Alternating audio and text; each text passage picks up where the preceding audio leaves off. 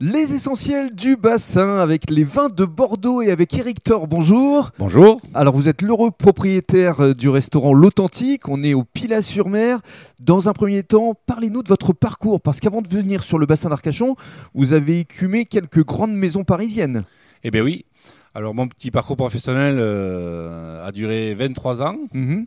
Comme un, un petit peu un parcours initiatique. Et j'ai eu la chance de faire quelques grandes maisons euh, sur la région parisienne. Alors, comme, la Tour euh, d'Argent, la Tour d'Argent, le Grand Véfour, le Taïwan. Taïwan. Voilà. Voilà, quelques références quand Quelques même. références. Et puis vous êtes arrivé ici sur le bassin il y a quoi Il y a une quinzaine d'années? Voilà, il y a 14 ans que nous, sommes, euh, que nous avons repris l'authentique. D'accord. Donc auparavant, ça s'appelait chez Gérard Tissier. Donc, et c'était la maison connue euh, pour euh, travailler du homard. Du homard. Vous travaillez d'ailleurs toujours du homard. Ça fait partie de vos avons- spécialités. Nous avons un menu homard. Quelles sont justement euh, vos spécialités ici, euh, Eric? Alors, euh, les spécialités, c'est ben, beaucoup de poissons du bassin, Mhm.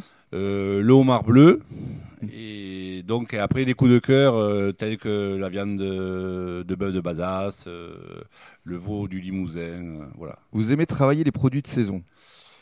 Les circuits courts, Ouais. Voilà. Ça, c'est important.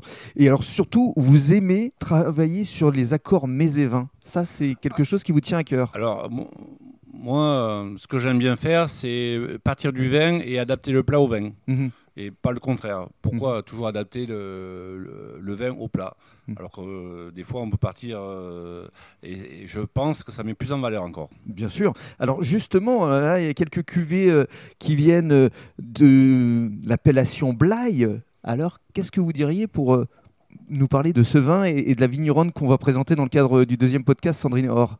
Alors, euh, pour moi, je, je trouve que c'est un vin fort sympathique euh, qui peut s'adapter à- aussi bien sur, euh, sur un poisson que sur une viande. euh, tout dépend des accompagnements. Mhm.